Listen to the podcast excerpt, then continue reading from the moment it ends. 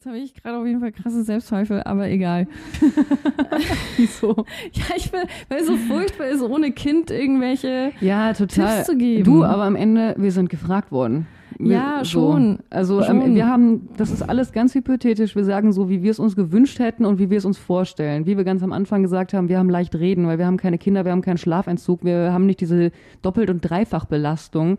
Wir reden gerade von einem ganz, ganz hohen Ross und sagen euch allen mit erhobenem Finger, wie ihr es machen sollt. Wir reden nicht mal von einem fucking Ross, wir reden von einer Hängematte, Digga. Wir liegen irgendwo Auf den. Bahamas.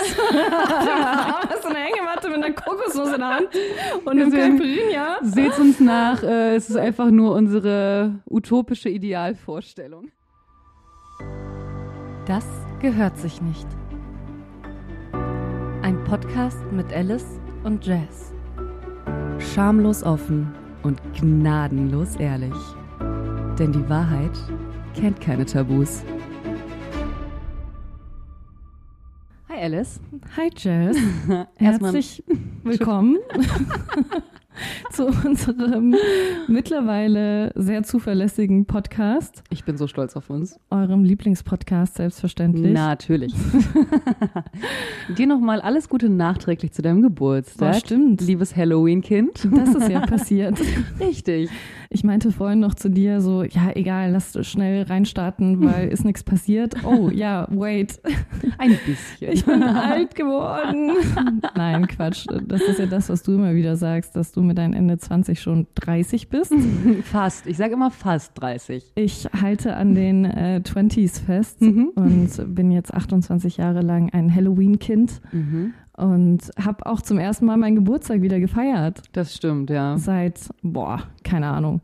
Bestimmt Wann war die viel. Hausparty, die wir zusammen hatten? Die müsste 2019 gewesen sein. Oh, das war cool.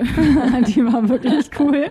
Die erste und einzige Hausparty. ja, jemals. Ähm, ich weiß nicht noch, ey, da bin ich ganz frisch hier in Berlin eingezogen Mhm. Und hatte auch im Hausflur überall aufgehangen, so, ja, bitte, Habt Habt Verständnis. Verständnis. es wird die erste und letzte sein. Ja. Dann kam Corona Stimmt, ja. und es war tatsächlich eine gute Idee, die durchzuziehen. Definitiv. Es Und waren auch hauptsächlich deine Arbeitskollegen da zu dem war auch wild. Ja, Also klar, ein paar Freunde natürlich auch. ja, Aber, äh, ich glaube schon. Da waren viele von meinem alten Arbeitgeber Ja. Und auch sehr viele Menschen, die ich gar nicht kannte. Ja. Also, wie es halt so ist auf Hauspartys, wo Das hat sich irgendwann denkst, so, verselbstständigt. Ja, wusste ich auch nicht, dass wir uns kennen. Und äh, never forget äh, Jazz, die ab, weiß nicht, 1 Uhr morgens oder so auf dem Sofa eingepennt ist. Ich würde immer noch auf 2 Uhr gehen, aber 1 Uhr könnte auch sein. schon eher Richtung 1 als 2. während dreimal die Polizei geklingelt hat. Habe ich nichts von mitbekommen. Ja. Ich glaube, das erste Mal habe ich noch mitbekommen und dann war ich raus. Ja, ich habe das damals auch ganz entspannt betrachtet, weil ich dachte, ey, das gehört dazu. Also Ja, eine voll. Hausparty, wo keine Polizei war, ist keine Hausparty. Ja, und die kam ja auch nur, weil, naja, egal, äh, weil die Katzen nicht schlafen konnten.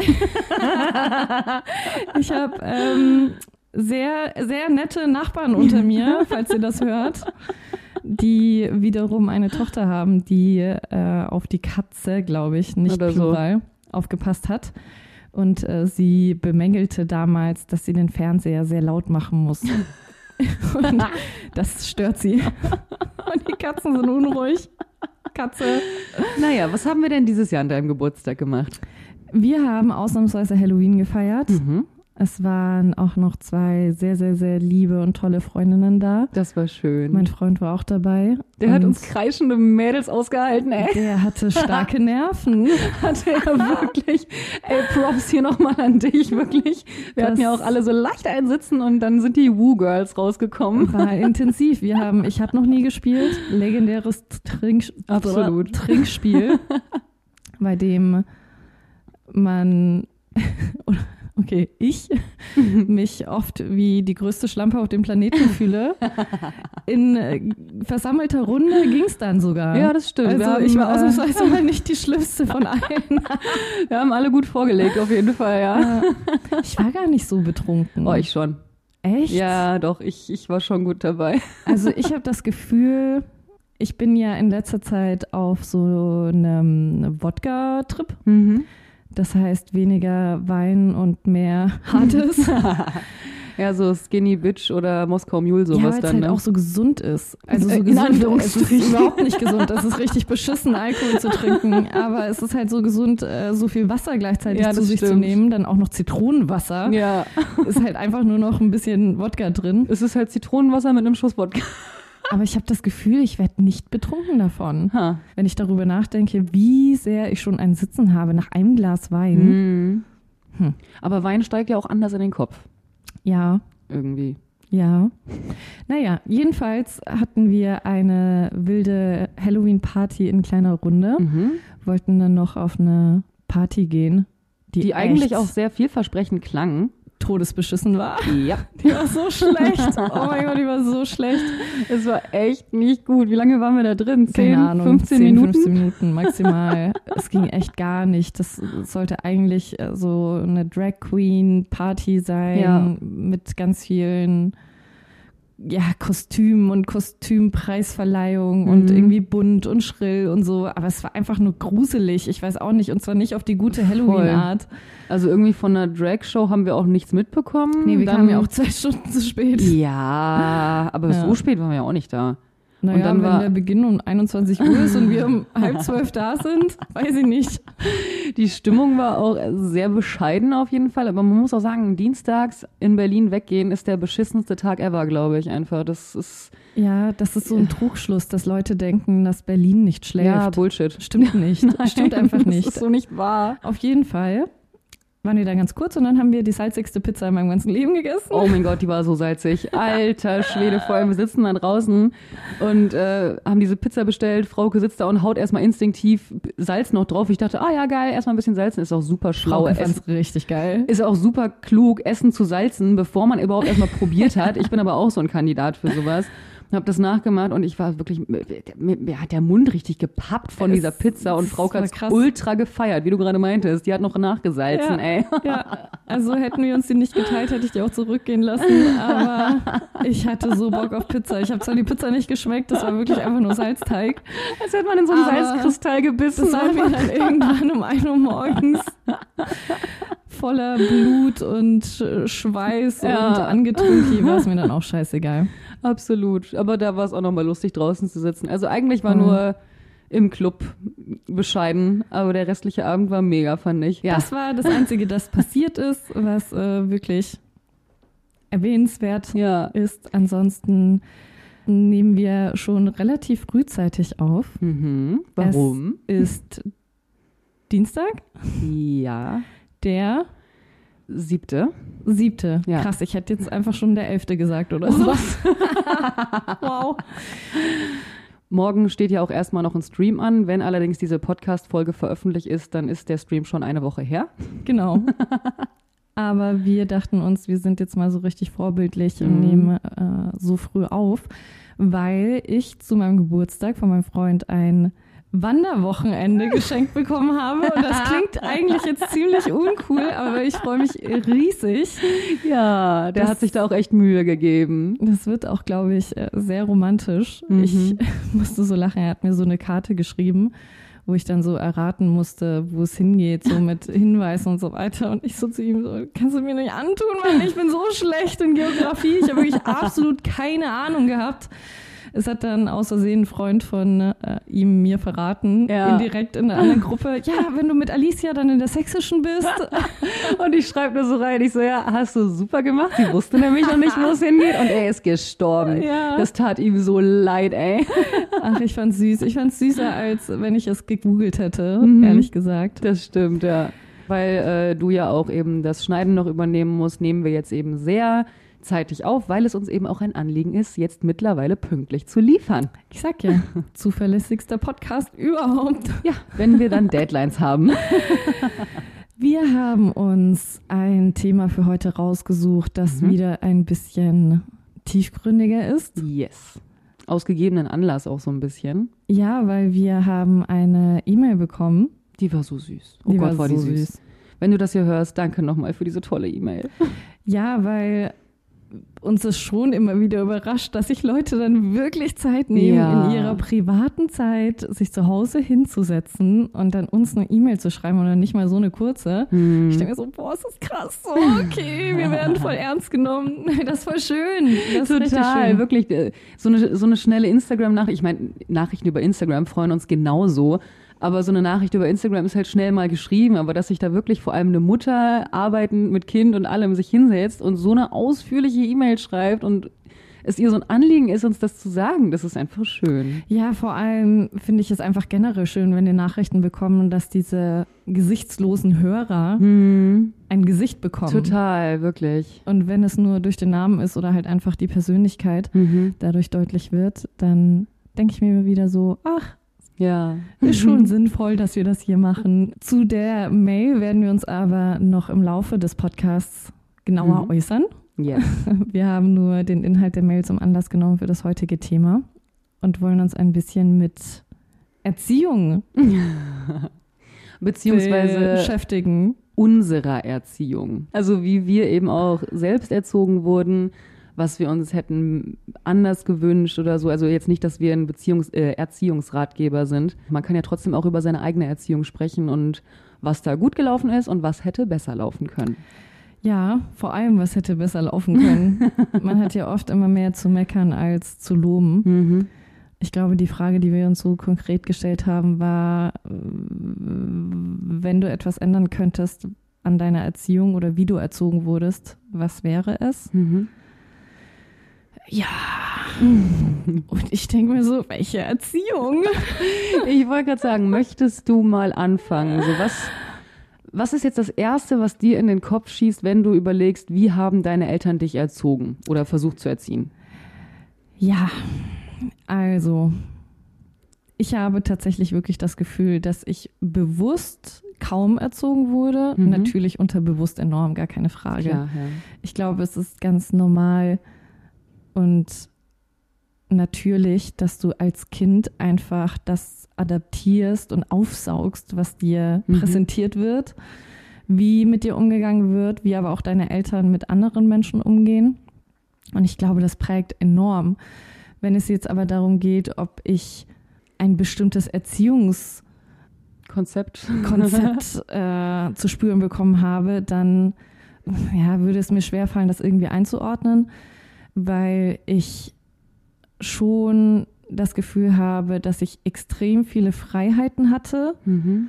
was so Regeln betrifft, aber dennoch absolut nicht frei war. Hm, Das, ich weiß, was du meinst. Ich verstehe das total, aber versuch das mal ein bisschen für die Hörer zu beschreiben. für die Hörer. Also mein Dad und meine Mom haben sich auf jeden Fall sehr unterschieden in ihrer Erziehung. Mein Dad hatte eine sehr stille Erziehung, würde ich sagen. Das Mhm. heißt, wenn es dann darum ging, irgendwelche Regeln aufzustellen, dann ist das oft passiert in Form von schweren Gefühlen, die er an mich kommuniziert ich hat. wollte gerade sagen, so schlechtes Gewissen, so ein bisschen die Arbeit damit vielleicht. ja, so ein bisschen die Ja. Arbeit mit schlechtem Gewissen. Mhm. Ein bisschen dieses, okay, du musst dann schon selbst spüren, was deine Handlungen für Konsequenzen haben. Dieses klassische, ich bin nicht sauer, aber ich bin enttäuscht. Ja, ja. Habe ich Lieben wir. sehr oft gehört. Mhm. Und mein Dad hat sehr, sehr, sehr selten die Konfrontation gesucht, bis heute. Mhm.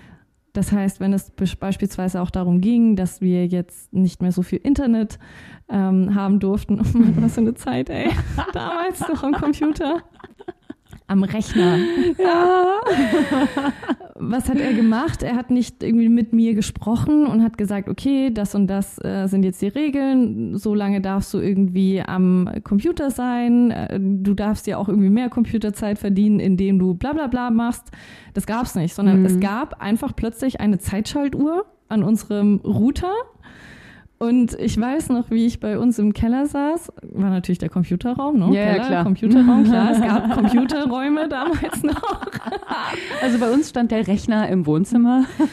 Und ich saß halt da bei ICQ, ne, wie es damals so war. Und plötzlich war das Internet weg. Und ich weiß noch genau, wie ich ihn angerufen habe. Und ich habe geschrien und geweint und meinte, wie kannst du nur?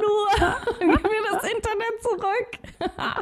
Äh, wie alt war ich? Ich glaube, ich war 12, 13, 14, so in der Zeit war das. Das ist ja auch ein ungefähr. Drama. Wahrscheinlich Ja, hast du gerade komplett. mit deinem Crush geschrieben oder Komplett. sowas. Ich habe ganze Beziehungen über ICQ geführt. Oh mein Gott, diese Spiele auch. Lama Rama und so ein Sch Oh, krass. Okay. Jedenfalls war mein Bruder sehr viel schlauer, während ich mich einfach nur aufgeregt und dann dem einfach hingegeben habe und mir dachte, okay, was für ein Scheiß, aber ist halt jetzt so. Hm. War mein Bruder so schlau, der hat einfach meinen Dad beobachtet heimlich, wie er ins Zimmer ist. Also ich wusste ja auch nicht, dass das mit einer Zeitschaltuhr Ja. gestellt wurde. Für mich war das einfach wie Zauberei, Ja, als hätte ja. er auf Arbeit so einen roten Knopf, er drücken Internet aus. so Internet, Alicia, stopp. Und mein Bruder hat halt versucht, der Sache auf den Grund zu gehen und Mhm. hat ihn einfach heimlich beobachtet. Hat dann gesehen, dass dann so in so einem kleinen separaten Raum wiederum äh, er reingegangen ist, also mein Vater, und hat dann eben die Uhr da eingestellt Mhm. und ist dann wieder rausgegangen. Was hat mein Bruder gemacht? Er hat den Schlüssel geklaut, hat die Tür aufgesperrt und hat einfach diese Zeitschaltuhr umgestellt. Mhm. Das heißt, mein Dad dachte natürlich die ganze Zeit, dass die Uhr richtig funktioniert. Und mein Bruder hat einfach gar nichts gesagt. Ja, das ist brillant. Das ist Genius, Ja. Mann. Und er ist sieben Jahre jünger. Unfassbar. Ja, aber das ist ja zum Beispiel schon eine Methode, das beschreibt eben sehr gut auch diese Konfliktscheu von deinem Vater. Ja, ich wollte es gerade sagen. Ich glaube, das beschreibt mein Dad generell sehr gut. Er ist extrem, ich würde nicht mal sagen harmoniebedürftig, sondern einfach extrem konfliktscheu. Mhm. Und das ist etwas, was ich niemals bei meinen Kindern auch umsetzen würde. Mhm.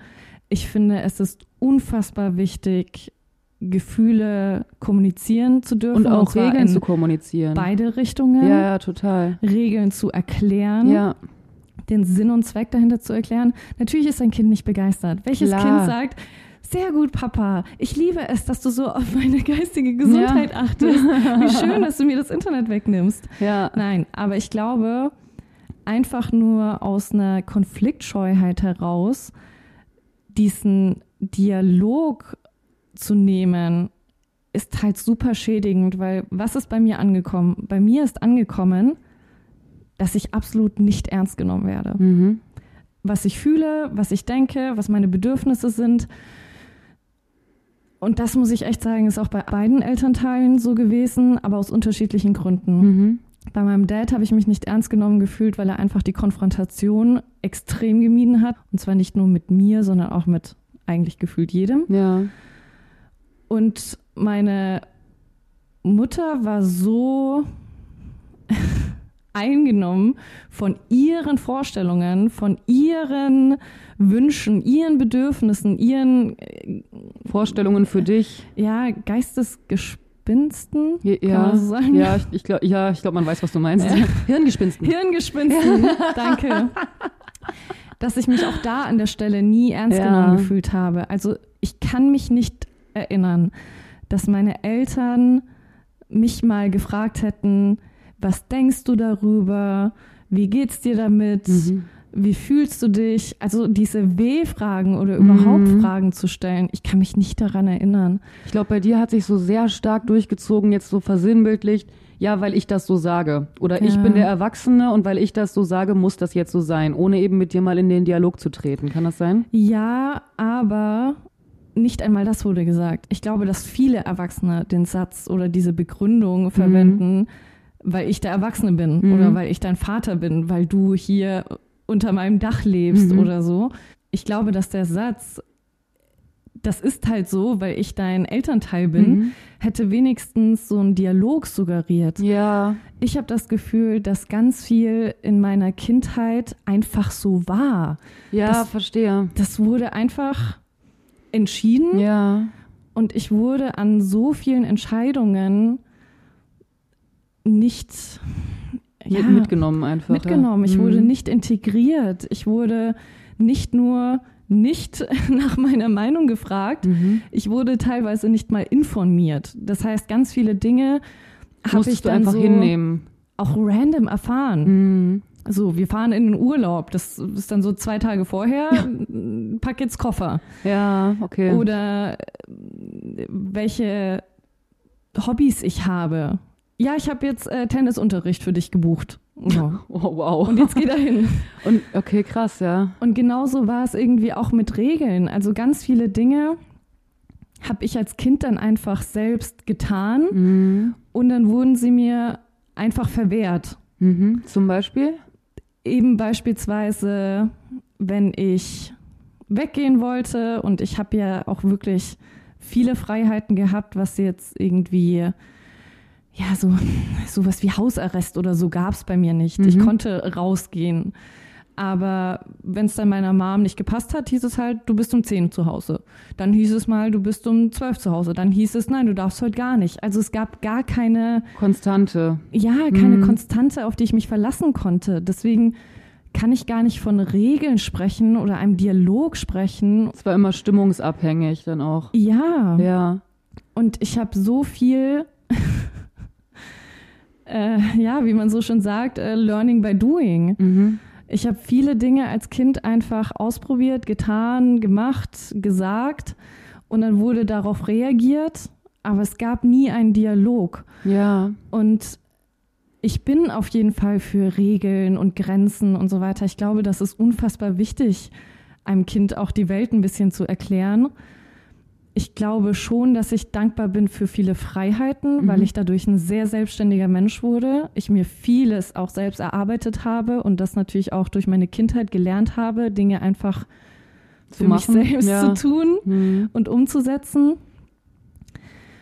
Und trotzdem denke ich mir, dass einfach dieser, ja, dieser, dieser Dialog so wichtig gewesen wäre. Ich glaube, dass viele Eltern den Fehler machen, Kinder nicht ernst zu nehmen. Mhm.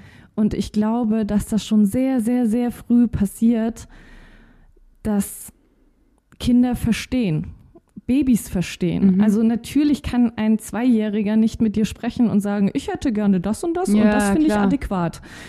Aber ich glaube, dass gerade die ersten Lebensjahre enorm prägend sind. Und wenn das Kind das Gefühl hat, irgendwie in diesem Alltag wirklich als Individuum zu existieren Mhm. und auch Teilhaben zu können. ja, auch, ja. einen Wert hat, Mhm.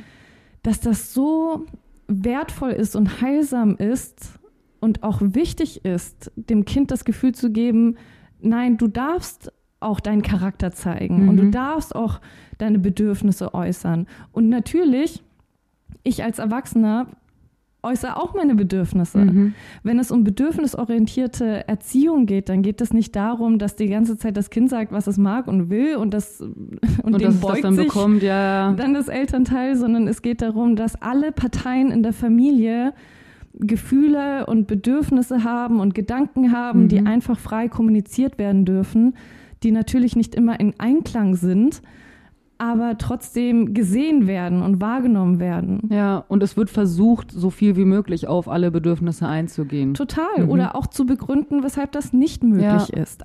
Wirklich auch so ein Verständnis zu vermitteln Mhm. und eine Tiefgründigkeit zu vermitteln. Ich glaube nicht, dass es gut ist, ein Kind wie so ein Hund zu behandeln, wenn es Mhm. irgendwie zwei Jahre alt ist. So, ja, duzi, duzi, nee, machen wir nicht. Hm. Ne, Warum wie? machen Warum wir das machen wir nicht? das nicht? Ja. Wieso redest du überhaupt mit mir wie so ein. Keine Ahnung. Also ich meine, klar, dass man für Kinder jetzt nicht äh, die hochgestachelste Sprache verwendet, ist verständlich so, aber man muss mit einem Kind eben nicht, wie du meintest, dieses Duzi, Duzi und oh mein Kleines, oh, hat das Aua gemacht. Nein, du kannst mit einem Kind einfache Sätze trotzdem normal sprechen. Hast du dir wehgetan? Wo tut's dir denn weh? Was fühlst du gerade dabei? Also mit einem Kind einfach nicht unbedingt wie mit einem Erwachsenen sprechen, aber auch nicht wie mit einem, wie mit einem Tier oder so. Wie Das- du sagst, es gibt eben einen Unterschied zwischen einer extrem hochgestochenen Fachsprache und einfach einer normalen Ja. Redensart, dass man normale, gut verständliche Mhm. Sätze mit dem Kind spricht, es ernst nimmt und ihm auch das Gefühl gibt, okay, ich sehe dich. ja, Und ich glaube, das ist das. Oh Gott, es gibt viele Dinge, die ich an meiner Kindheit und Erziehung ändern würde. Aber ich Mhm. glaube, das ist das, was mir als erstes einfällt. Einfach das Gefühl zu haben, wirklich gesehen zu werden. Mhm. Und gerade wenn es auch darum geht, dass Kinder nicht gehorsam sind, aufmerksamkeitssüchtig sind, ähm, rebellisch sind, ich glaube schon, dass es viel mit dem tiefen inneren Gefühl zu tun hat, nicht gesehen zu werden, Mhm. nicht wahrgenommen zu werden, nicht ernst genommen zu werden. Zu egal zu sein. ja, Mhm. einfach. Und daher resultiert ja wahrscheinlich auch der Glaubenssatz, ich bin nicht genug, ich bin Mhm. nichts wert, weil ich einfach nicht Übergangen existiere wurde, ja. im Alltag der Familie, sondern die Eltern entscheiden und die Kinder ziehen mit. Die Ja. werden nicht mal informiert teilweise, sondern die werden einfach nur mitgenommen. Und das finde ich so, so Das finde ich einen schade. guten Punkt, ja. Ich meine, wir können, wir können nur in Hypothesen sprechen. Wir sind keine Eltern. Mhm. Ich möchte auch einmal betonen, dass wir jetzt natürlich von einer sehr erhabenen Position sprechen und sehr leichten Position. Ja. sprechen, weil wir sehr entspannte junge Menschen sind, Mhm. die keine, Keine Kinder. Zwerge zu Hause Ja. haben, die randalieren und so. Bedürfnisse haben. Es sind einfach nur Wahrnehmungen, die wir haben aufgrund unserer eigenen Kindheit, Mhm. Die wir wir es uns besser gewünscht hätten. teilen würden. Ja. Und vielleicht auch teilen im Hinblick darauf, sollten wir irgendwann mal irgendeine Art von Kinder haben, Und das nochmal anzuhören. uns daran zurückzuerinnern und uns entweder zu verfluchen Ja. oder uns zu denken, scheiße Mann, ja, ja, Ja. stimmt. Boah, Digga, ihr hattet leicht reden damals, ey. Ja, das sowieso. Ich glaube, Schlafmangel und Stress Mhm. äh, äh, spricht nochmal eine ganz eigene Sprache und eine ganz Ja. andere Dynamik. Voll, wie du gerade meintest, wir haben natürlich leicht reden, so, aber wir versuchen es natürlich nur aus unserer eigenen Perspektive jetzt zu sagen. Ich hatte gerade eben, als du noch erzählt hattest, wo bei mir alle Alarmglocken angingen, dieses, dass deine Mom mal meinte, du sollst dann zu Hause sein, mal dann, so wie ihr gerade der Schnabel gewachsen war und wir Ja, sie wie sie, wie sie halt auch drauf war. Genau, und das finde ich, oh, das, ich glaube, das ist mit eins der, und das kannst du ja auf alles andere auch adaptieren, sage ich ihm jetzt mal. Das ist ja jetzt nur ein praktisches Beispiel. Aber ich finde, das ist eins der schlimmsten Dinge, die du einem Kind antun kannst. Jetzt mal ganz abgesehen von missbräuchlichen Sachen oder so, aber ich meine jetzt so rein in der Erziehung, mh, dass ein Kind eben niemals diese Konstante erlebt, dass ein Kind eben nie weiß, genau, dass ein Kind Ja. nicht weiß, womit kann ich denn jetzt rechnen, weil ich glaube auch da hast du ganz, ganz viel dieses andere Spiegeln her und du kommst ja auch, du jetzt persönlich, kommst in den Raum und kannst den Raum lesen. Du weißt ganz genau, wer welche Stimmung hat und bist als Kind ja immer auch in dieser Duckhaltung gewesen, weil du genau wissen musstest, okay, wie ist Mama heute drauf? Welche Freiheiten oder Verbote bekomme ich jetzt heute aufgrund ihrer Stimmung? Und ich glaube, das, das, das darfst du einem Kind nicht antun. Ein Kind braucht feste Strukturen, wie du sagst, Zuverlässigkeit und da wirklich immer auf die Meinung oder Stimmung der Mutter oder sonst wem achten zu müssen, das ist höchst gefährlich für ein Kind und seine Entwicklung. Ja, das sind nochmal zwei verschiedene Kapitel, würde ich sagen. Also die Ambivalenz der Regeln Mhm. und des Alltags versus des Einflusses, den meine Mutter hatte aufgrund ihrer persönlichen Launen. Also Mhm. ich hatte das, glaube ich, schon mal, mal erwähnt, dass Kinder narzisstischer Elternteile Gedanken- und Menschenleser werden. Mhm. Weil sie es müssen. Sie es müssen, Mhm. weil ich mich unfassbar anpassen musste oder es eben nicht getan habe und dementsprechend zu leiden hatte, Mhm.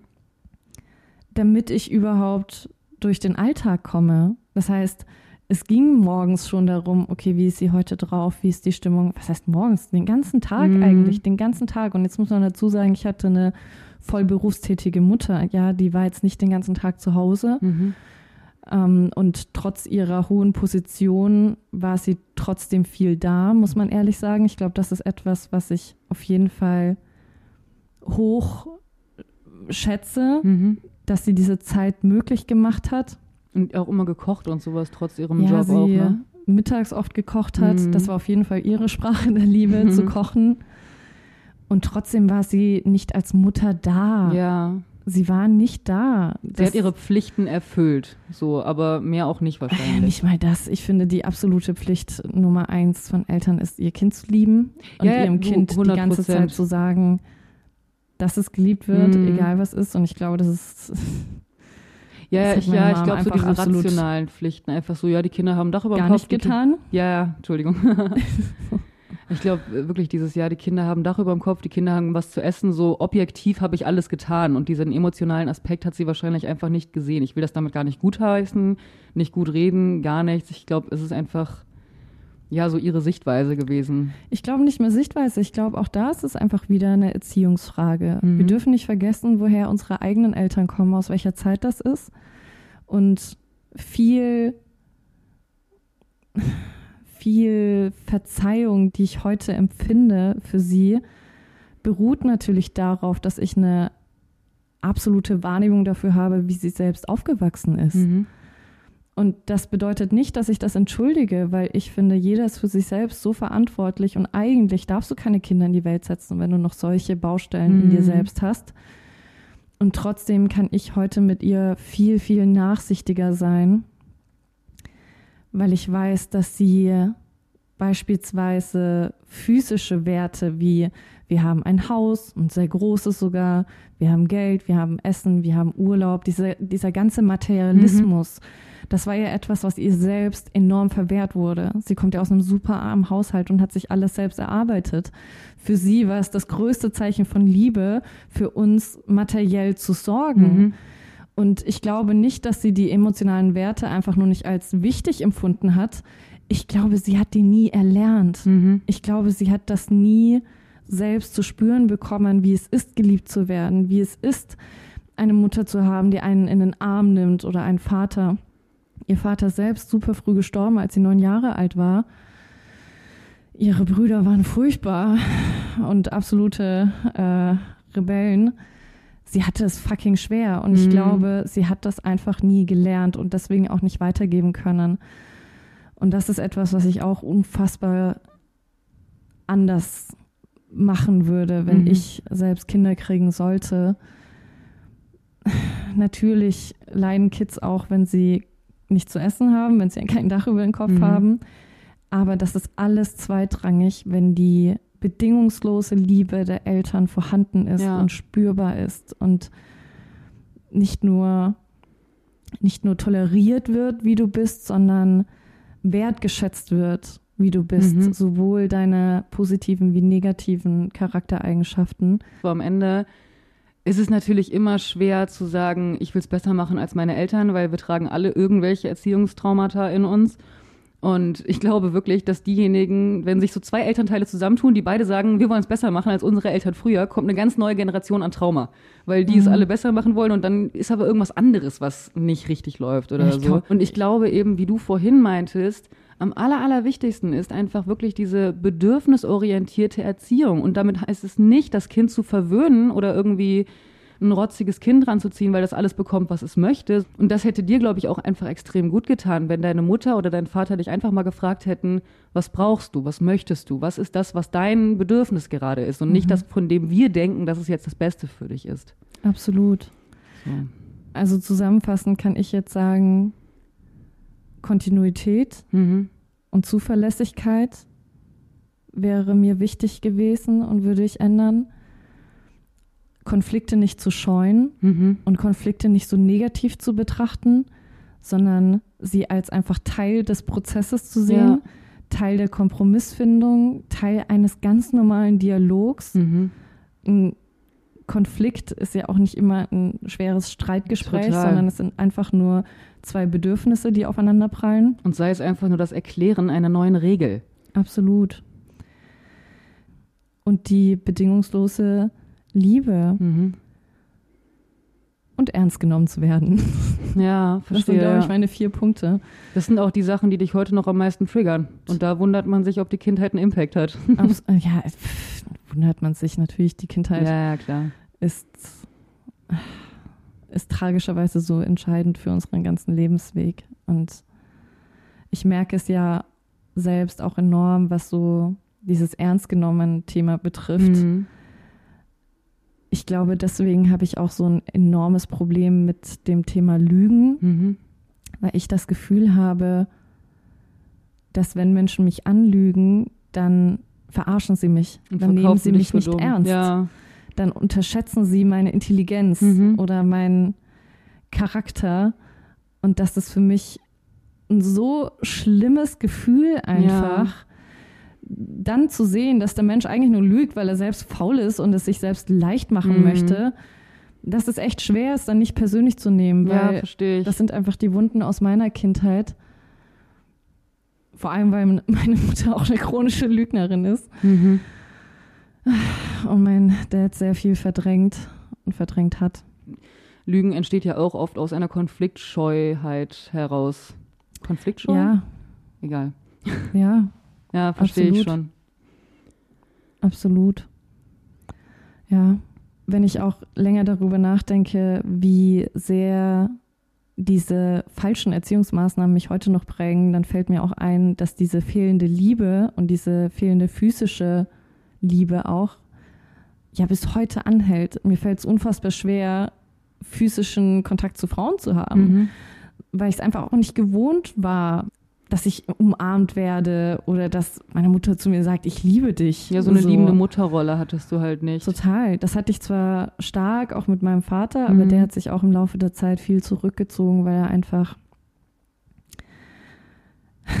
konfliktscheu ist Mhm. und er gemerkt hat, dass meine Mutter sehr eifersüchtig ist. Was natürlich auch sehr schädigend war, weil dass er sich zurückgezogen hat, war sehr hart für mich, gerade als Jugendliche, ihn dann nicht mehr als mein Anker zu haben. Das hat in dir halt auch noch mehr Verlustängste getriggert wahrscheinlich. Total. Und auch Thema Zuverlässigkeit. Ich rechne nicht damit, dass Menschen zuverlässig sind. Mhm. Ich rechne mit Enttäuschung bis heute. Bis heute sage ich zu dir, wenn irgendwas ansteht und du Mhm. sagst, boah, freust du dich schon? Und ich so, nö, ich fühle das Mhm. gar nicht. Ich freue mich, wenn ich da bin. Mhm. Und dann freue ich mich sehr, wenn ich, wenn wir irgendwas unternehmen und Mhm. dann sind wir dort vor Ort und es findet statt in diesem Moment Ja. dann beginnt meine Vorfreude. Aber ich bin so geprägt von Ambivalenz und von Unzuverlässigkeit, dass ich gar nicht damit rechne, dass Menschen ihre Versprechen halten Mhm. oder dass etwas stattfindet, nur weil das jemand mal ja, thematisiert Ja. hat und gesagt hat, ich möchte das tun, sondern ich denke mir so, ja, keine Ahnung, sehen wir ja dann. Die Wahrscheinlichkeit, dass es dann doch nicht stattfindet, ist einfach noch zu hoch, um sich zu freuen. Absolut. Und Mhm. gleichzeitig ist das ja bei mir ganz anders. Wenn ich dann etwas plane, ich würde, keine Ahnung, ich würde mir acht Arme wachsen lassen, Mhm.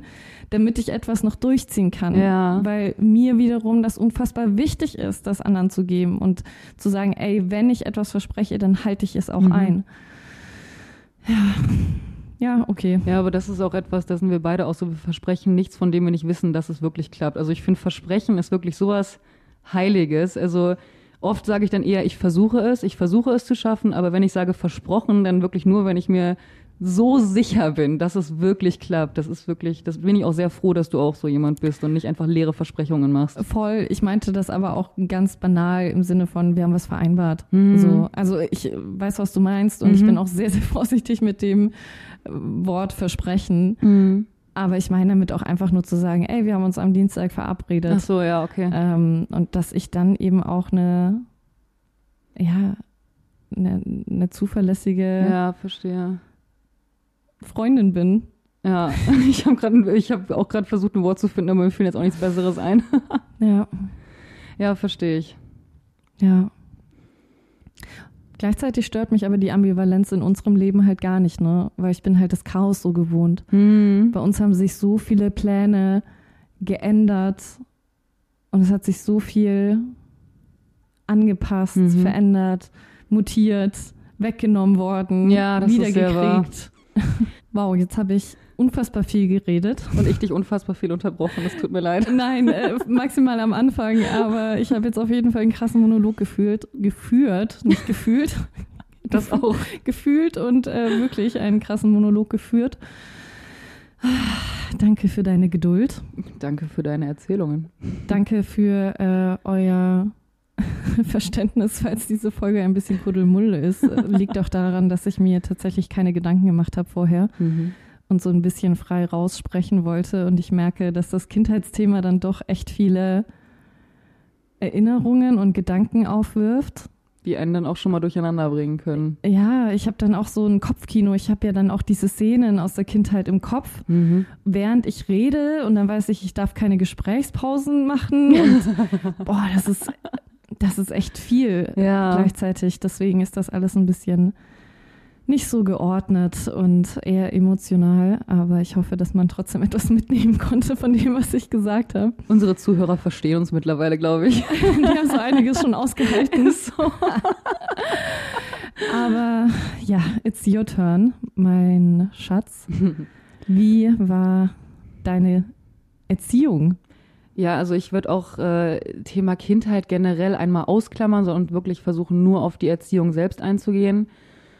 Ich würde anfangen mit meinem Vater, weil das relativ schnell abgehandelt ist. Also meine Eltern haben sich ja getrennt, da war ich so ungefähr drei Jahre alt äh, und die waren auch nicht gut miteinander. Das heißt, äh, die Erziehung lief auch nicht gemeinsam, sondern ja, jeder so, wie er es für richtig hielt. Bei meinem Vater würde ich gar nicht wirklich von Erziehung sprechen. Hm, mein Vater hat einfach Erwartungen gehabt und diese versucht durchzuboxen und das da halt durch ja, viel durch, durch Angst schüren, böse Blicke, Enttäuschungen, also einfach durch ungute Gefühle. Mein Vater hat wenig mit guten Gefühlen gearbeitet und mehr mit schlechten Gefühlen. Also, also nicht Zuckerbrot und Peitsche, sondern nur Peitsche. Ja, genau, richtig. Also eigentlich habe ich immer nur zu spüren bekommen, wenn ich Mist gebaut habe. Ich wusste immer, was ich nicht tun soll. Mhm. Aber eigentlich habe ich nie gezeigt oder gesagt bekommen, was ich tun soll. Doch, ich sollte brav sein. Das, ja, ein liebes, braves Mädchen, das sollte ich sein. Aber brav ist auch sehr subjektiv in Natürlich, dem Fall. klar.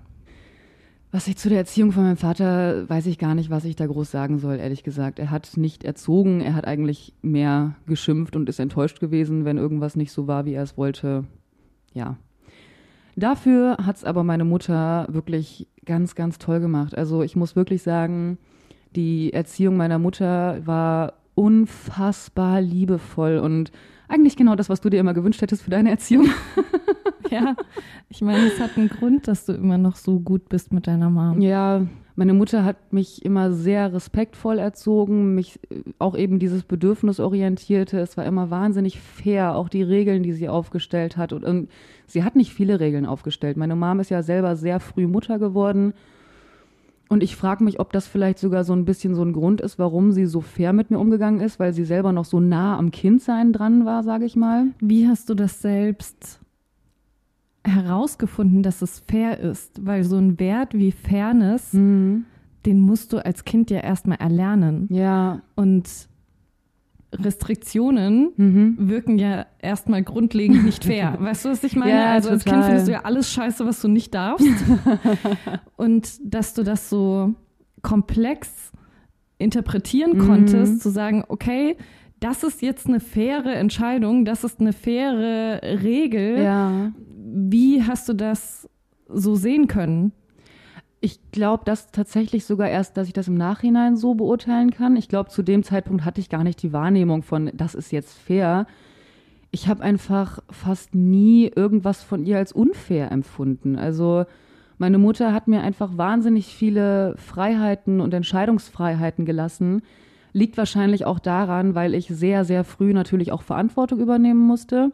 Als und du ihr halt auch gerne gefallen hast. Total, ja, wirklich meine Mama war schon immer mein großes Vorbild. Sie hat immer, also ich, ich habe sie schon immer angehimmelt, auch damals.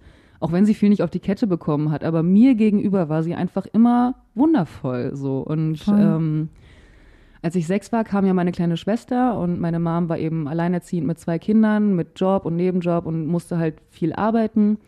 Dadurch habe ich sehr früh Verantwortung übernommen und ich konnte sie auch übernehmen. Ich war auch gut da drin.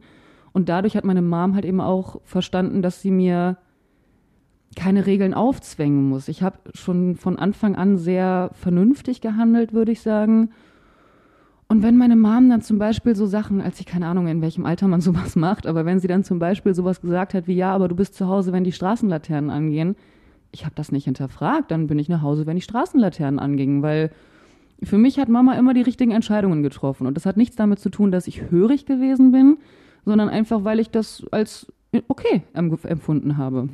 Glaubst du, dass dieses Verantwortung übertragen dir sogar vielleicht mehr ein positives Gefühl gegeben hat als ein negatives, weil wenn man das jetzt einfach so ausspricht und sagt, du hattest viel Verantwortung, mhm. dann klingt das immer erstmal negativ, mhm. weil du darfst doch einem Kind nicht so viel Verantwortung mhm. geben und das ist eine Last und Druck und so weiter.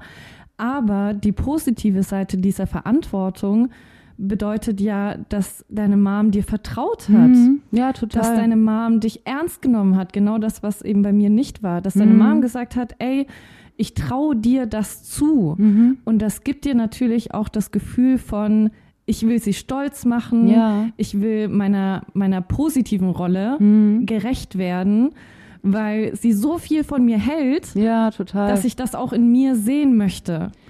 Absolut. Vor allem, was da, glaube ich, auch sehr, sehr gefördert wurde, war eben dieser Drang nach Autonomie. Dadurch, dass sie mir diese Verantwortung auch übertragen hat oder übertragen musste, habe ich ja, wie du sagst, ganz schnell so ein Vertrauen entgegengebracht bekommen und ganz, ganz viel gehabt, dieses, ich kann das selbst so. Ich mhm. kann auch auf meine kleine Schwester aufpassen und ich bin schon groß und ich kann das einfach alles selber auch. An anderen Stellen ist es natürlich schade, weil es auch schön gewesen wäre, manchmal einfach nur Kind zu sein und mhm. nicht noch eine zweite Mama an anderen Stellen. So, das hat auch viel mit mir gemacht, auf jeden Fall. Ich bin trotzdem dankbar für alles, so wie es passiert ist und froh, weil ich am Ende dadurch der Mensch bin, der ich eben bin und ich mag den Menschen, der ich jetzt bin, meistens. und ähm, ja, ich glaube, das hat sowohl seine positiven als auch negativen Seiten. Ich bin total in meiner Autonomie bestärkt worden, konnte zeigen, dass ich vieles eben schon kann, habe Vertrauen bekommen, durfte selbstständig sein und andererseits musste ich halt schon früh erwachsen sein auch. Ne? Also hat sowohl positive als auch negative Aspekte.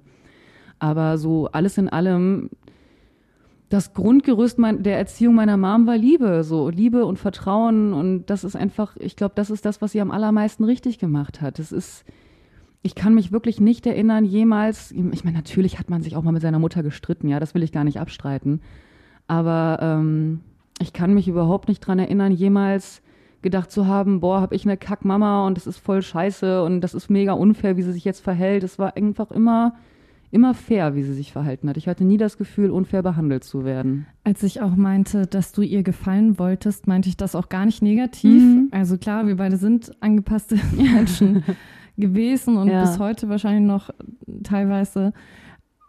Aber ich meinte eher, dass diese Angepasstheit ja eine liebevolle Angepasstheit mhm. war, weil deine Mom so lieb zu dir war mhm. und so gut war, wieso solltest du dann rebellieren wollen? Ja, total. Oder gemein sein wollen? Absolut. Sondern ja. du willst dir gefallen, weil dieses Gefallen ist ja auch eben eine Metapher für Liebe. Mhm. Dieses, okay, wenn ich dir genauso viel Respekt und Wertschätzung gegenüberbringe, wie ich von dir bekomme, ist mhm. das ja einfach nur fair. Absolut. Das ist natürlich ein sehr komplexes Denken, weil ich glaube auch, man muss dazu sagen, wir beide haben kaum Erinnerungen an unsere frühe Kindheit. Mhm. Alles, was ich sag mal unter sechs, sieben Jahren ist, ist weg. Ist quasi weg. Ja. Und deswegen ist es schwer für uns jetzt irgendwelche Erziehungstipps zu geben für Kleinkinder, weil mhm. ich glaube, diese Trotzphase, die es sein muss, mhm. diese Autonomiephase, mhm. in der eben ein Kind lernt, ich kann Entscheidungen treffen und ich habe meinen eigenen Willen, ja. die ist furchtbar. Natürlich. Die ist furchtbar anstrengend, aber sie muss sein. Und wenn wir eben von Fairness sprechen und Wertschätzung und Respekt, dann ist das ein sehr komplexes Denken, das wir erst als acht, neun, zehnjährige ja. frühestens hatten. Deswegen ist das sehr schwierig, jetzt irgendwelche Tipps zu geben für diese sehr schwierige Phase zwischen, mhm. ich sag mal, drei und sechs Jahren, in der Kinder einfach unberechenbar sind. weil ich kann mich selbst nicht dran erinnern. Ja, ich kann mich einfach nee. nicht daran erinnern. Und das ist traurig, weil das eigentlich eher für Trauma spricht. Mhm. Wobei ich gleichzeitig eigentlich denken würde, dass ich eigentlich eine gute Kind Kindheit hatte. Ja, frühe so. Kindheit. Ja, ja ich habe eigentlich nicht das Gefühl, dass vor sechs, sieben Jahren Alter mhm. die Probleme angefangen haben. Aber es muss einen Grund haben, dass ich mich nicht erinnere. Und bei dir wundert es mich natürlich gar nicht, was einfach deine Erfahrungen mit deinem Dad betrifft, ja, die einfach klar. sehr traumatisierend waren.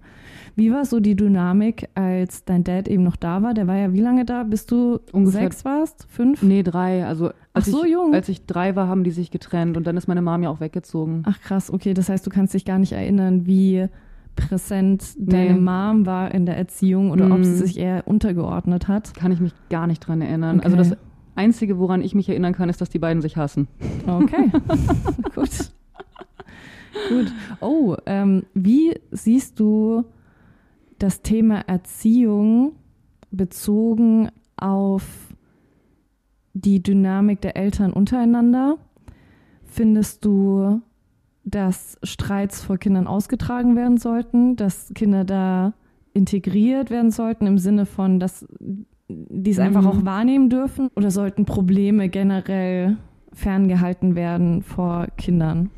Das finde ich eine fantastische Frage. Ähm, ich finde, Generell haben Kinder mit den Streitigkeiten der Eltern erstmal nichts zu tun. Aber Kinder kriegen alles mit. Kinder Mhm. verstehen Schwingungen, Kinder verstehen zwischenmenschliche Probleme, Kinder merken, wenn irgendwas ist. Meine Mom hat das sehr gut gemacht, mein Vater hat das furchtbar gemacht. Mein Vater hat immer versucht, mich gegen meine Mom aufzustacheln und meine Mutter hat das immer weggehalten. Also weggehalten im Sinne von, das ist dein Vater und meine Beziehung zu ihm hat nichts mit dir zu tun. Und über dich trage ich keine Probleme mit deinem Vater aus. Wenn du dahin möchtest, gehst du dahin. Ich verliere kein schlechtes Wort über ihn. Also sie hat nie schlecht über ihn geredet oder so. Und ich finde, das hat sie sehr, sehr gut gemacht.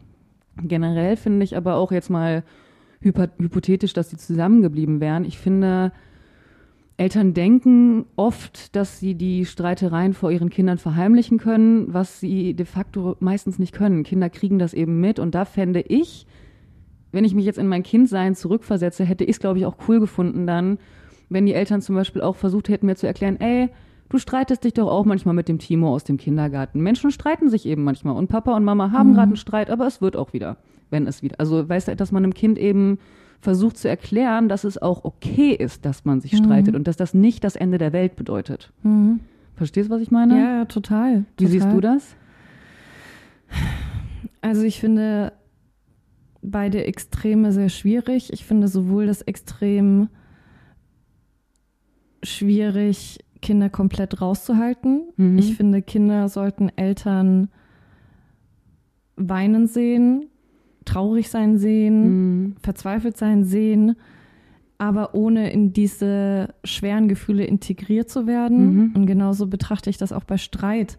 Ich glaube schon, dass es wichtig ist, eine Wahrnehmung zu schaffen bei Kindern, dass Streit eben existiert, so Mhm. wie du es auch gesagt hast, weil ich schon das Gefühl habe, bei all den Psychologie-Podcasts, die ich so höre, die Kinder, die den Streit der Eltern nie mitbekommen haben und die sich dann scheiden lassen, wenn die Kinder irgendwie 20 sind, Mhm. das ist höchst traumatisierend, Ja, weil diese Kinder in einem Glauben aufwachsen, alles ist dass schön. alles perfekt ist und dann wird ihnen als junge Erwachsene die Welt unter den, nee, der Boden, Der- ja. die Welt zerstört, der Boden unter den Füßen weggezogen. ja. Und diese Kinder wachsen ja auch in einem extrem harmoniebedürftigen Haushalt dann dementsprechend auch auf. Und das kann jederzeit einfach zerplatzen. komplett und das ist Mhm. auch nicht hilfreich für das eigene Leben dann später. Gleichzeitig ist die zu starke Integration in einen Streit auch sehr schmerzhaft als Kind. Mhm. Also ich hatte tatsächlich nicht das Gefühl, dass ich jetzt schuld bin. Das ist ja auch das, was ich in der letzten Folge schon meinte, dass ich schon sehr früh eine Distanz entwickelt habe in der Bewertung meiner Mutter Mhm. dass ich vieles einfach nicht persönlich genommen habe. Und genauso ist es in Streitsituationen gewesen, weil Streit einfach Tagesordnung war. Mhm. Und ich jetzt nicht das Gefühl hatte, dass ich jetzt das Problem bin. Das, was ja auch viele Kinder denken, wenn sich Ja. Eltern scheiden lassen, es ist meine Schuld und so weiter. Und trotzdem war es schwierig, so filterlos daran teilzuhaben, weil ich teilweise Partei ergriffen habe. Und ich glaube, das ist ein Von Punkt, dir aus oder musstest du? Nein, ich hab's einfach Mhm. getan. Also ich glaube, das ist einfach schwierig, dass wenn da keine Grenzen gezogen werden und wenn Streit einfach so transparent existiert und dann die Kinder auch integriert werden und dann wird gesagt, oh, und der Papa hat dies gemacht und schau mal, was die Mama hier macht und so weiter, Mhm. ist das einfach sehr schmerzhaft. Vor allem, weil mein Dad viele Streits gelöst hat, indem er sie ignoriert hat. Mhm. Thema Konfliktscheuheit. Mhm. Und ich es nicht ertragen habe, wie meine Mama mit ihm umgegangen ist. Und ich dann für ihn mitgestritten habe. Mhm. Ich oder ich habe für ihn gestritten oder Ja. ich habe für meinen Bruder gestritten. Mein Bruder hat sich schon unfassbar früh in jungen Jahren zwischen mir und meine Mama gestellt und meinte so, nein, Liebhaben, nein, Liebhaben, was so furchtbar ist, Ja. wirklich so herzzerreißend. Mhm. Und selbst das hat nicht geholfen. Mhm. Also das war einfach so normal, dass sich bei uns gestritten wird, dass das einfach, ja, jetzt wäre das einfach ein normaler Dialog. Und ich glaube, das ist auf jeden Fall nicht der richtige Weg. Wie du schon sagst, es sollte nicht verheimlicht werden, aber es sollte auch klar eine Grenze gezogen werden, was einfach die Verantwortung betrifft für Ja. den Streit und die sollte auf gar keinen Fall auf die Kinder übertragen werden. Nee, also da bin ich auch ganz bei dir. Ich, also Kinder sollten auf gar keinen Fall in einen Streit integriert werden. Im besten Falle, wenn die Fetzen fliegen, sollte das auch nicht vor dem Kind passieren, aber dann im Nachhinein dem Kind vielleicht einfach auch zu erklären, was gerade Sache war. Aber ich finde, wenn Mama und Papa sich anschreien, vielleicht, was ja auch mal passieren kann. In der besten Beziehung kann das mal passieren, dass man mal kurz die Nerven verliert und sich anschreit. Das ist normal, das gehört zum Menschsein dazu. Aber ein Kind versteht das nicht. Und im besten Falle sollte man das natürlich nicht vor dem Kind austragen und erst recht nicht mit dem Kind. Absolut. Ich finde es ja eh so faszinierend, dass Streit gleich Schreien und Ausrasten ist. Du Mhm. meintest es ja gerade auch mit dem Fetzenfliegen. Mhm. Und ich hatte auch sofort dieses Bild im Kopf. Mhm. Dieses, okay, und alle drehen durch. Ja, Dabei muss es ja nicht so sein. das stimmt, ja. Wieso führt man überhaupt eine Streitkultur, in der gestritten wird, indem man schreit Mhm. oder gemein wird oder beleidigend oder eben dann die Fetzen fliegen? Mhm. Wieso müssen die überhaupt fliegen? Ja, Können die nicht- können die nicht schweben? können die nicht hüpfen? Nein, aber weißt du, was ich meine? Ja, natürlich wird man mal total. lauter und natürlich ist man auch manchmal einfach emotional. Das ist Mhm. alles menschlich. Aber wieso ist es denn Normalität, dass man völlig respektlos ist in so einer Streitsituation? Es gibt da ein ganz schönes Bild, was mal jemand beschrieben hat. Äh, Ich, ich weiß nicht, das war von einem Mönch oder sonst wem, ist doch egal. Klar, was ein Mönch natürlich. ähm, das war, ich fand das richtig schön, wo es dann hieß, warum schreien wir, wenn wir uns streiten? Weil wir fangen an, uns im Streit anzuschreien, weil unsere Herzen sich immer weiter voneinander entfernen. Zum Beispiel du und dein Freund, selbst wenn ihr mal ein Thema habt, ihr könnt das sachlich und ruhig diskutieren. Warum? Weil eure Herzen immer noch ganz, ganz nah beieinander sind und ihr hört Oh. euch. Und je weiter die Herzen voneinander weg sind, desto mehr hast du das Gefühl, schreien zu müssen, damit der andere dich noch versteht. Oh Mann, das ist so ein schönes Bild. Oder? Ich finde das Ja. total logisch auch. Ja, das ist ein sehr, sehr schönes Bild. Und vielleicht ist es auch gar nicht nur die Entfernung, sondern auch die Mauern, die man aufgebaut hat und Mhm. Ja. die Kälte, die sich im Laufe der Jahre entwickelt. Stimmt. Ich musste auch direkt an meinen Freund denken, weil natürlich haben wir auch Konflikte, gar Mhm. keine Frage. Aber ich würde nicht sagen, dass wir uns einmal gestritten haben. Mhm. Und wieso? Weil für mich Streit so negativ, brutal konnotiert ist. Mhm. Für mich bedeutet Streit anschreien, Ja. gemein sein, laut sein, Verletzen. böse sein, verletzend Mhm. sein. Dabei hatten wir wahrscheinlich auf dem Papier schon viele Streits. Ja. Nur haben wir uns eben unfassbar gesund und wohlwollend unterhalten. Ihr beide gegen das Problem und Ja. nicht ihr beide gegeneinander. Ja, und mit sehr viel, sehr viel Verständnis Mhm. für den anderen und auch sehr viel Interesse, den anderen zu verstehen. Ja. Wow, jetzt sind wir krass abgebogen. Ultra. Ich wollte eigentlich noch wissen, bei all den Dingen, die deine Mom definitiv gut gemacht hat, Ja. was würdest du anders tun? Ja, also gut, bei meinem Dad würde ich alles anders machen. Ähm, bei meiner Mom, ja, schon diesen Punkt eben, dass sie mir sehr viel Verantwortung übertragen hat und zwar nicht nur im Sinne von auf meine Schwester aufpassen müssen.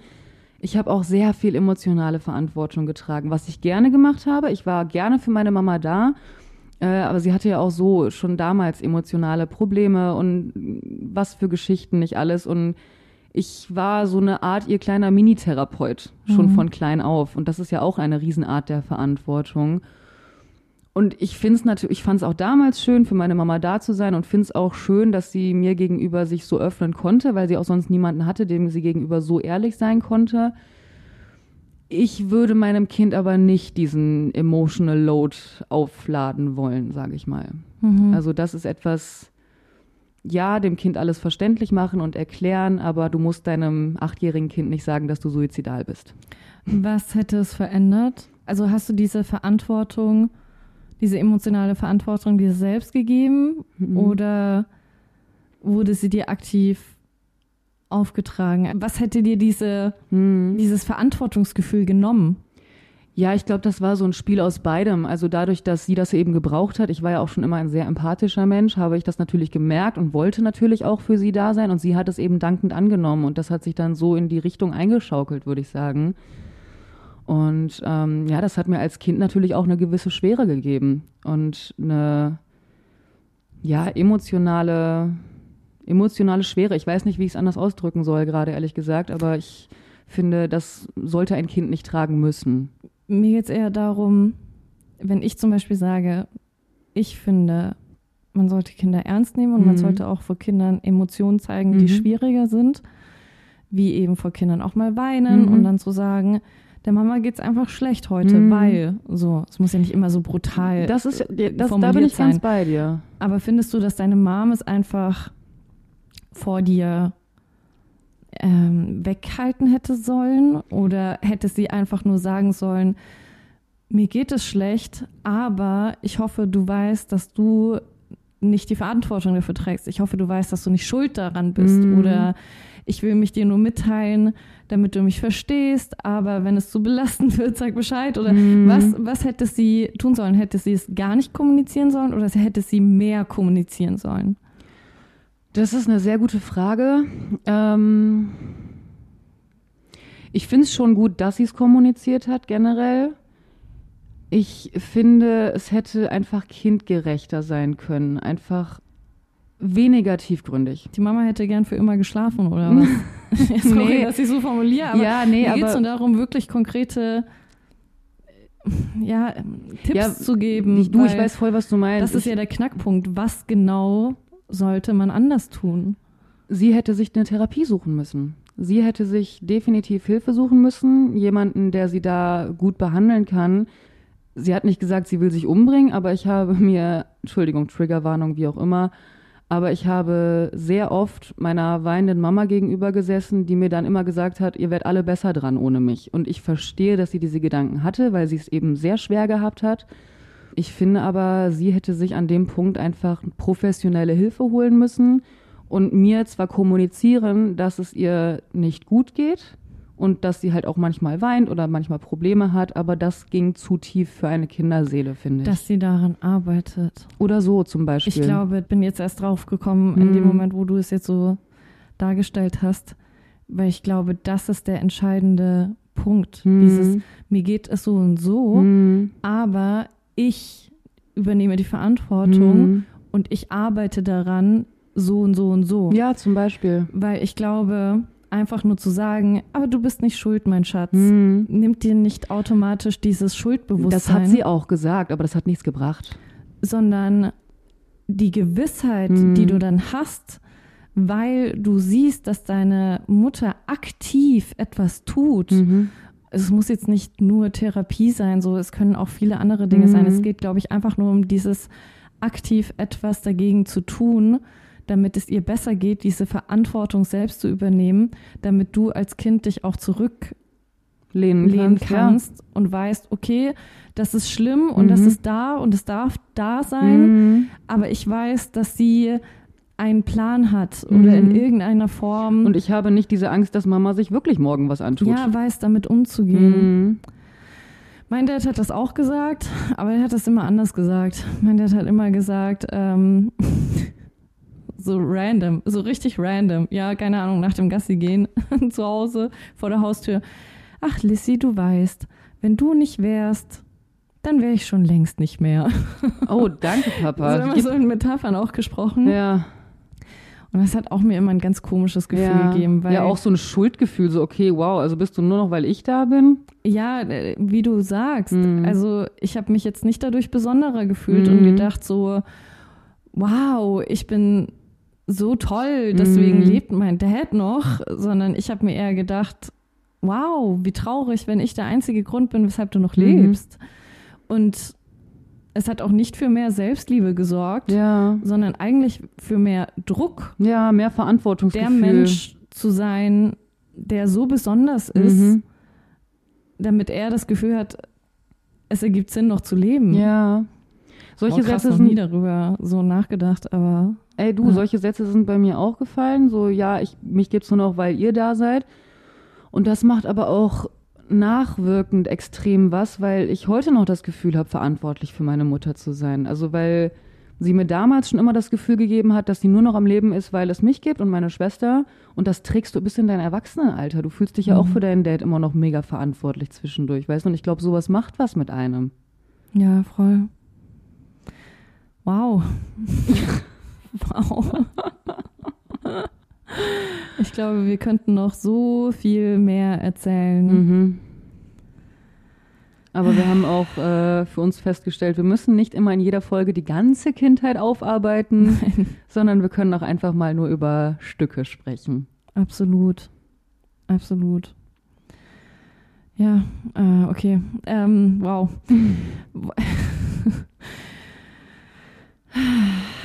Wir hatten noch die E-Mail Mhm. von einer Zuhörerin, wo es darum ging, dass sie so dankbar darüber war, dass du über deine ADS-Nicht-Diagnose Ja.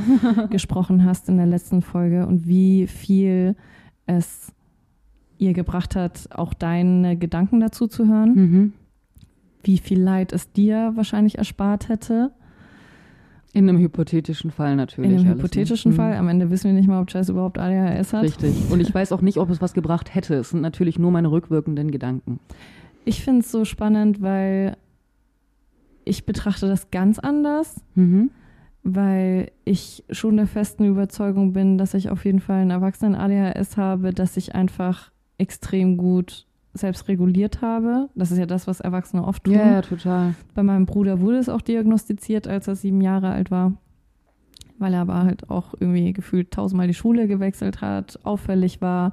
Bei Jungs wird das eh viel mehr wahrgenommen und ich war halt einfach extrem angepasst und ängstlich Was Mädchen in der Regel eher auch sind. komplett.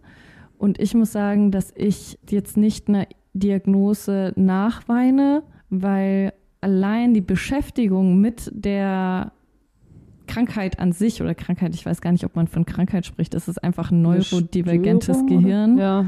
Störung klingt auch immer so negativ. Ja, ich ja.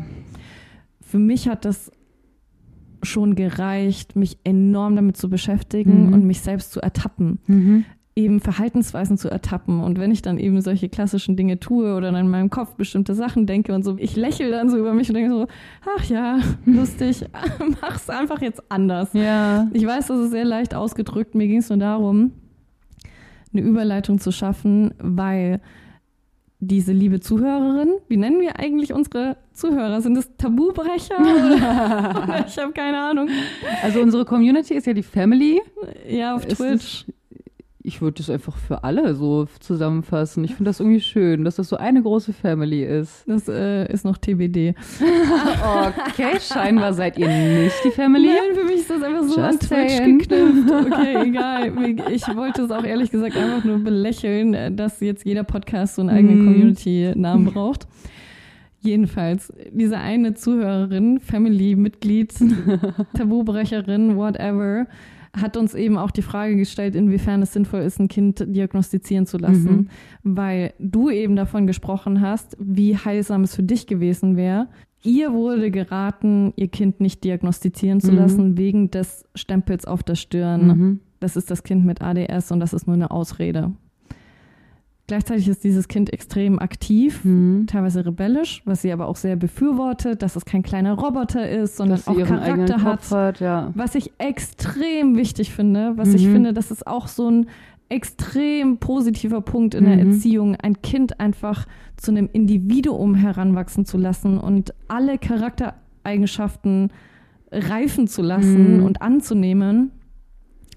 Wie siehst du das, dass ihr geraten wurde, die Diagnose nicht durchzuziehen? Und was würdest du ihr generell raten, wie sie vielleicht ihr Kind mehr versteht, mehr Mhm. erreicht? Weil am Ende gibt es ja wirklich Probleme in der Schule. Ja, auf jeden Fall. Ich verstehe den Punkt dieses Stempel auf, das, auf die Stirn drückens. Ich finde es aber Quatsch, deswegen keine Diagnose stellen zu lassen. Meine persönliche Meinung natürlich, ne? aber ah, ist jetzt vielleicht auch ein bisschen kritisch formuliert, aber ich glaube, wenn das ein Junge wäre, hätte man das nicht gesagt. Weil Mhm. bei Jungs wird ADS, ADHS, wie auch immer, deutlich häufiger und schneller diagnostiziert als bei Mädchen. Und ja, auch Jungs haben dann schon mal den Stempel auf der Stirn, das will ich gar nicht wegdrücken, so. Weiß ich nicht. Ja, ich musste halt eben an mich denken und wie ich das früher mir gewünscht hätte. Und ich glaube einfach, dass man dann, ja, dass man lernt, damit einen anderen Umgang zu finden, weil du ja, wie du hattest ja gerade eben geschrieben, dass sie eben auch ein sehr aktives, rebellisches Kind ist. Und alles, was wir vorhin auch gesagt haben, dass der Umgang damit einfach deutlich bedürfnisorientierter sein könnte. Also nicht, dass man das Kind verwöhnen und verhätscheln soll und all, alles, was es möchte, bekommt, sondern einfach so, okay, warum verhältst du dich denn jetzt so? Und ähm, mit dem Kind zu sprechen und herauszufinden, was es denn jetzt braucht und warum es vielleicht gerade trotzig reagiert, wo denn das Problem auch liegt. Mit Sicherheit wird diese Mutter auch das Gespräch suchen. Ich will jetzt gar nicht unterstellen, dass sie mit dem Kind nicht spricht oder so. Das wird jede Mutter als erstes wahrscheinlich probieren oder die meisten. Aber ähm, dass man vielleicht, wenn so eine Diagnose eventuell gestellt wird, dass man dann eben auch mit dem Therapeuten sprechen kann und da dann auch nochmal Wege und Lösungen finden kann, damit umzugehen. Und es muss auch nicht direkt Ritalin sein. Man muss meiner Meinung nach nicht immer direkt mit Medikamenten arbeiten wenn nichts anderes hilft, ist es vielleicht ein Versuch wert, aber das muss ja nicht der erste Weg sein. Äh, da kann man trotzdem auch an Verhaltensweisen arbeiten und einfach, ja, Therapeuten werden da auch nochmal andere Herangehensweisen für haben. Also ich finde nicht, dass das nur vor Angst des Stempels auf der Stirn man das eben einfach nur beiseite drücken sollte, ehrlich gesagt. Die Frage ist auch, was halte ich von den Menschen, die das einfach nur als Stempel auf die Stirn aufdrücken? Mhm. Also ja, total. Was sind das für Pädagogen? Ja, absolut. Was sind das für Pädagogen, die das empfehlen? Ja, ey, total. Also ich möchte mir natürlich nichts anmaßen, weil ich nicht in dieser Situation stecke, aber unsere Zuhörerin hat aktiv auch eben gefragt, was wir darüber denken. Und ich finde auch, dass eine Nichtdiagnose auf gar keinen Fall eine Lösung ist. Vor allem, weil es ja auch nicht automatisch bedeutet, dass diese Diagnose an gewisse andere Parteien kommuniziert wird. Mhm. Ich glaube, diese Diagnose ist elementar wichtig für die Familie selbst, Mhm.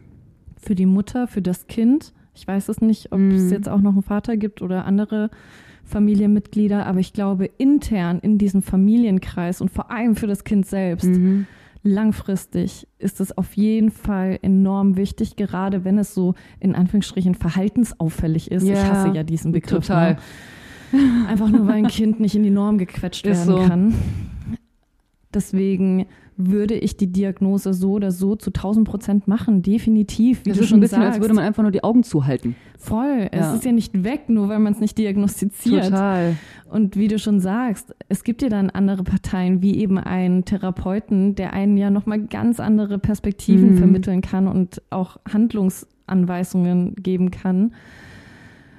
Die Frage, ob dann diese Diagnose weiter nach außen kommuniziert wird, die würde ich mir erst dann stellen. Ich glaube, ich würde noch gar nicht so weit denken, so dieses Katastrophisieren, dieses Oh mein Gott und Mhm. was ist dann, wenn der Präsident der USA davon Bescheid weiß? weißt du, was ich meine? Sie Und- kann niemals bei Germany's Next Topmodel mitmachen. Weil sie hat ADHS. Nein, das ist jetzt so super überspitzt gesagt, Natürlich. aber ich glaube, Baby Steps. Ich Mhm. glaube, in erster Linie ans Kind selbst denken Ja. Und dann weiter und vor allem sich auch fragen, was ist denn meine eigene Wertevorstellung Mhm. und sollte ich die Meinung von Menschen, die etwas, die eine Diagnose so negativ darstellen, Mhm. sollte ich diese Meinung überhaupt ernst nehmen? Total. Ja, es kommt natürlich auch immer dann auf die Konsequenzen für das Kind an am Ende. Aber auch diese weiteren Schritte kannst du auch mit deinem Therapeuten besprechen. Was erachtet er denn zum Beispiel für sinnvoll? Sollte das kommuniziert werden oder auch nicht, wie auch immer? Also das kann man ja, wie du sagst, ganz individuell entscheiden für sich. Ja, vor allem, wenn es auch darum geht, dass dieses Kind jeden Tag einen bösen Eintrag bekommt. Mhm. Auch so ein krasses Wort, by the way, Voll. einen bösen Eintrag. Ja, dann ist es meinetwegen das Kind mit ADS Mhm. so, aber dann kann es halt keinen bösen Eintrag mehr kriegen. Ja, Oder zumindest wie dieser Eintrag anders Anders gewertet. interpretiert und Ja. anders gewertet. Und das ist ja auch das, das Ziel, so ein Total. bisschen in diesem, in diesem Kontext. Und ja, es ist, es ist schwer, das von außen zu beurteilen, vor allem wenn wir so wenig Informationen haben. Ich wollte eigentlich nur einmal offiziell mitgeben, dass ich es schon als extrem wichtig finde, eine Diagnose zu stellen, Und gerade in jungen Jahren. Ja, voll. Vor allem, wenn es solche enormen Auswirkungen hat auf den Mhm. Alltag. Wie gesagt, bei meinem Bruder war das auch extrem hilfreich. Bei mir war es nicht nötig. Mhm. Das ist so individuell zu betrachten. Und wie du schon meintest, wenn es darum geht, dass ein Kind sehr intensiv ist, Mhm. dann liegt das oft wirklich einfach an der Tatsache, dass das Kind sich nicht gesehen fühlt. Mhm. Und das hat nichts damit zu tun, dass die Mutter das Kind nicht liebt oder der Vater, sondern manchmal der Alltag ist stressig. Ja, der Alltag total. ist stressig, die eigenen Probleme riesig, die ganze Welt ist abgefuckt. Dann hat man glaube, auch noch selber eventuell Bedürfnisse. Ja. Oh mein Gott. Ich glaube, es ist der Lauf der Dinge, dass wenn wir nicht aktiv etwas dafür tun, den anderen wahrzunehmen und das Mhm. Kind wahrzunehmen und äh, ja sein zu lassen, Mhm. dann geht das unter. Ja. Und ich glaube, das ist furchtbar schwer, aber wenn es darum geht, was wir als Tipp vermitteln sollen können, dann ist es wahrscheinlich wirklich dieses, ey, geh mehr an den Dialog mit deinem Kind. Hilf mir, dir zu helfen. Stelle W-Fragen. Mhm. Wieso fühlst du? Was fühlst du? Wie geht es dir? Und vielleicht auch nicht immer nur in den negativen Momenten. Ich Mhm. glaube, dass dann immer ganz viel Aufmerksamkeit auf die schweren Situationen Ja, liegen. stimmt. Dieses jetzt bist du ein Problem. Mhm. Wieso bist du gerade ein Problem? Sondern vielleicht auch viel mehr eine, ja, eine Gefühlskontinuität Ja. herzustellen, in der es darum geht, immer zu fragen, Mhm. was man gerade fühlt, in normalen, wie guten, wie schlechten Momenten. Und dann vielleicht einfach viel verbundener zu sein und durch diese Verbundenheit, wie du es auch beschrieben hast mit deiner Mom, diese tiefe Verbundenheit, die einfach auch dafür gesorgt hat, dass du deiner Mom auch gar keine Probleme bereiten Mhm. Ja, wolltest. Dass man ein gemeinsames Team ist einfach. Das war jetzt alles hier sehr äh, hypothetisch und ich fühle mich irgendwie auch echt schlecht, das so mitzugeben, aber es war mir einfach unfassbar wichtig, das Das zu aufzugreifen. sagen und Total. jetzt habe ich gerade auf jeden Fall krasse Selbstzweifel, aber egal. Wieso? Ja, ich will, weil es so furchtbar ist, ohne Kind irgendwelche Ja, total. Tipps zu geben. Du, aber am Ende, wir sind gefragt worden. Ja, schon. Also Schon. Ähm, wir haben, das ist alles ganz hypothetisch. Wir sagen so, wie wir es uns gewünscht hätten und wie wir es uns vorstellen. Wie wir ganz am Anfang gesagt haben, wir haben leicht reden, weil wir haben keine Kinder, wir haben keinen Schlafentzug, wir haben nicht diese Doppelt- und Dreifachbelastung. Wir reden gerade von einem ganz, ganz hohen Ross und sagen euch allen mit erhobenem Finger, Wir wie ihr es reden- machen sollt. Wir reden nicht mal von einem fucking Ross, wir reden von einer Hängematte, Digga. Wir liegen irgendwo Auf den. Bahamas. Bahamas so eine Hängematte mit einer Kokosnuss in der Hand und einem Caipirinha. Seht uns nach, äh, es ist einfach nur unsere utopische Idealvorstellung. Ja, ich habe keine Ahnung, wie ich das jemals handeln soll. Ich habe Hm. fucking Angst davor. Ich habe fucking Angst vor dem Elternsein. Ich bin bei dir. Und ja, kannst nicht glauben, dass es überhaupt eine Möglichkeit jetzt ist in der Beziehung, in der ich bin. Auch nicht. Ja. okay. Du hast schon Albträume davon. Ja, ich weiß. Wie du mein Und ich- ungewolltes Kind Und du stellst. weißt, dass ich nicht auf Kinder stehe und trotzdem an deiner Scheißseite bleibe, Mann. Ich weiß. Deswegen keine Ahnung. Ihr tut mir alle leid. Ich habe das größte Mitgefühl für euch. Elternsein ist schwierig. Das sind einfach nur ein paar persönliche Worte von uns, Mhm. was wir uns anders gewünscht hätten oder was wir besonders gut fanden. Oh, by the way, was ich gut fand an meinem Dad, mein Dad hat mich auf jeden Fall richtig, richtig gefördert. Wir sind auf den Lebenshilfespielplatz gegangen. Ich bin geklettert und gerannt. Also mein Dad hat mit mir Spiele gespielt und zwar so richtig, so richtig aktive Spiele. Mhm. So, wir haben Aluball gespielt, so, wir haben aus Alufolie einen Aluball gemacht und uns abgeworfen und Stier gespielt und dann hat er so eine alte Schallplatte angemacht mit spanischer Musik und Topfschlagen und was weiß ich. Ich glaube, diese Quality Time Ja. und dieses selbstständig aktiv etwas tun Mhm. und auf Spielplätzen sein und nicht einfach nur zu schaukeln, sondern wirklich so Klettern, auch Herausforderungen wehtun, ja. zu nehmen. Boah, das war das Tollste, was er jemals für mich machen konnte. Also er war sehr oder ist bis heute einfach sehr, sehr, sehr äh, supportend. Ich Das wollte noch was stimmt. Positives sagen. Ich habe gar nichts Positives gesagt. Das stimmt wirklich. Ja, sind wir durch? Ich denke. ganz komische Folge. Ey, ultra. Auch, wir hatten vorhin kurz Pause und ich war richtig so, was laber ich hier eigentlich, ey? oh, by the way, Leute, wir, uns ist aufgefallen, dass bei unseren äh, Subs, also wir arbeiten ja als Dominas und bei unseren Gästen, Oh ja. ja, ganz viele Kings Ja. entstehen in der Kindheit. Ey, also, wirklich, Leute. Selbst Hoppe, Hoppe, Reiter kann Schäden anrichten, Mann. Passt auf! Passt auf! Und ansonsten schickt sie als Erwachsene dann zu uns. Ich wollte gerade sagen, was heißt pass auf? Du kannst es ja nicht mal wissen so. Du kannst es Ich eigentlich nur weiß. falsch machen, Mann. Mit Pass auf meine ich auch eher, habt die Wahrnehmung dafür. Ja, true. Aber ich musste auf jeden Fall sehr lachen, weil wir vorhin erst wieder ein Telefonat hatten, wo Ja. das deutlich wurde. Und wir machen jetzt diese Erziehungsfolge. Ja, ja, Doktorspielchen Ja, als ja. Kinder, ne? Okay, dafür übernehme ich selbst die Verantwortung. Doktorspielchen habe ich ganz alleine durchgezogen mit meiner Ich glaube, Freundin. glaub, das machen Eltern auch nicht mit ihren Kindern, oder? Nein, das wäre machen auch nur sehr falsch. Kinder Das wäre sehr falsch. Ja, Das wäre okay, sehr falsch. Okay, wow. Sehr falsch. Aber ich habe auch mal von dem Typen gehört, der äh, von seiner Nanny immer nur als Kleinkind mit dem Fuß ähm, geschoben wurde oder so Stimmt. gestreichelt wurde. Das, was du mit Murphy ma manchmal Ja. machst, so. Wenn du ihn, wenn du einfach zu faul bist, runterzugehen und ihn zu streicheln, dann streichelt Jazz ihn manchmal einfach nur mit dem Fuß. Und das, Das macht Nan- jeder Hundebesitzer. Nanny auch mal mit dem Kleinkind gemacht und äh, Der hat einen Fußfetisch. ja und Trampling. Stimmt, Trampling. das auch stimmt, Ja. richtig. Ja.